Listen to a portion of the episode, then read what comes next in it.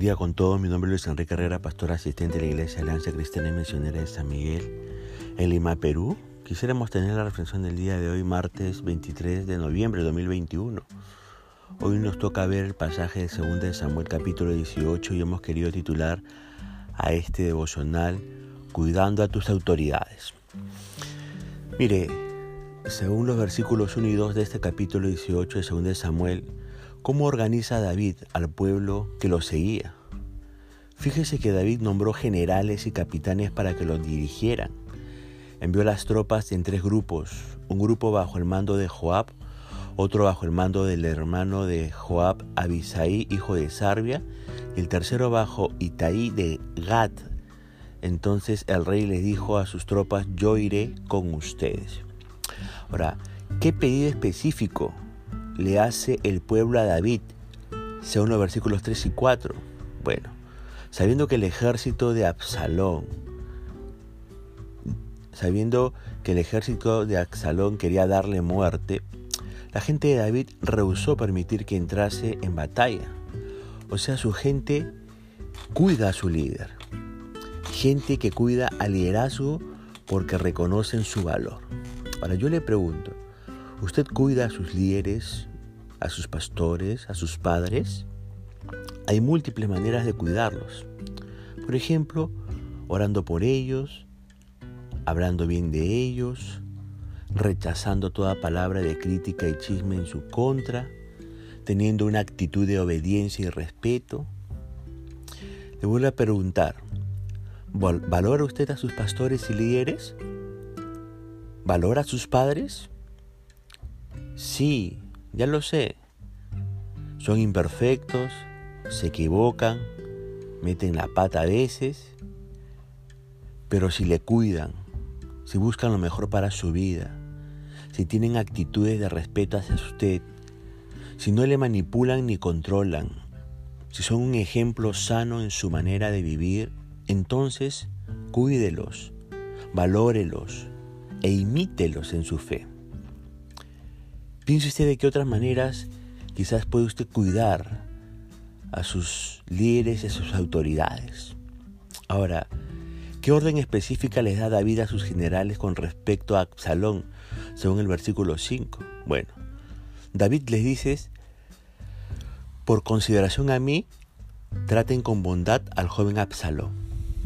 Es cierto, David nunca fue un buen padre, se equivocó mucho, pero la guerra contra su hijo no la comenzó él, la comenzó el mismo Absalón. David ama a su hijo, Absalón odia a su padre.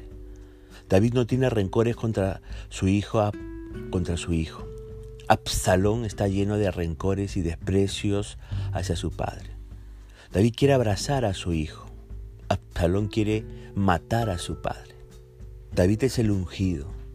Absalón es el usurpador. ¿Entiende por qué Absalón nunca podrá ganar esta batalla ni permanecerá en el trono de Israel?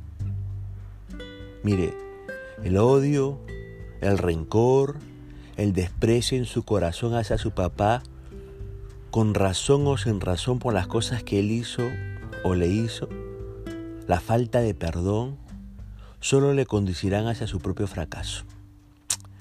¿Qué aprendemos de esto? Fíjese que no puede usted ganar mientras siga lastimado o siga lastimada. No podrá construir nada duradero en su propia vida mientras su corazón no esté sano. Cuanto más rechace, cuanto más desprecie, mayor será la soberbia dentro de usted y más lejos estará de su libertad. ¿Realmente piensa que Dios le respalda y que Él aprueba las actitudes negativas de su corazón lastimado? Creo que no. Ahora, ¿cuál es el resultado de la batalla según los versículos 6 al 8 de este capítulo 18 según de Samuel? El ejército de David derrotó a la fuerza rebelde de Absalón. Murieron 20.000 israelitas en esta guerra civil. La batalla se libró en un terreno escabroso que por sí mismo se cobró muchas vidas. Ahora, ¿qué sucede con Absalón mientras huye? ¿Y cuál es su final, según los versículos 9 al 15 de este capítulo 18 de 2 de Samuel? Absalón fue muerto después que su cabello se le hubiera enredado en las ramas de un árbol. Chao, se terminó. ¿Y de qué le sirvió tanto odio a Absalón? ¿A dónde le llevó tanta soberbia y desprecio? ¿Qué obtuvo mejor que la muerte? Y fíjese que ni siquiera lo sepultan, según el versículo 17 al 18. ¿Qué aprendemos de esto? Mire, lo que aprendemos de esto es que cuando uno vive a su manera, entre comillas, muere la peor manera. Ojo con eso, ¿eh? piénselo, cuando uno vive a su manera, muere la peor manera. Ahora, ¿qué actitud tiene el soldado que encuentra colgado a Absalón según los versículos 10 al 13 de este capítulo 18 de Samuel. Tiene una actitud de consideración y obediencia por lo que había dicho el rey David con respecto a su hijo. En cambio, ¿cuál es la actitud de Joab según los versículos 14 al 15? Bueno, tiene la actitud contraria. Tiene una actitud de desconsideración y de desobediencia para con la orden del rey David. Piense usted en estas actitudes opuestas? Y le pregunto con todo respeto, ¿con cuál se identifica usted? ¿Con la obediencia o con la desobediencia a su autoridad? Ahora, además, este hombre de David que encontró colgado a Absalón expuso la hipocresía de Joab. Sabía que si hubiera matado a Absalón cuando el rey se diera cuenta, Joab no habría hecho nada para ayudarlo. Joab, ¿sabe qué? Ante esta declaración de este hombre, no supo cómo responderle, así que lo ignoró. Ahora, aprendamos algo de este incidente. Las personas que están a punto de hacer una maldad, con frecuencia, no se detienen a considerar lo que están por hacer. No les importa si es o no es correcto o lícito. De verdad, no les importa. Por eso tanta muerte, tanto robo, tanto asalto, tanto sicariato, ¿verdad? Ahora, yo le sugiero algo. No haga las cosas sin pensarla primero. Considere si lo que está por hacer es bueno o es malo.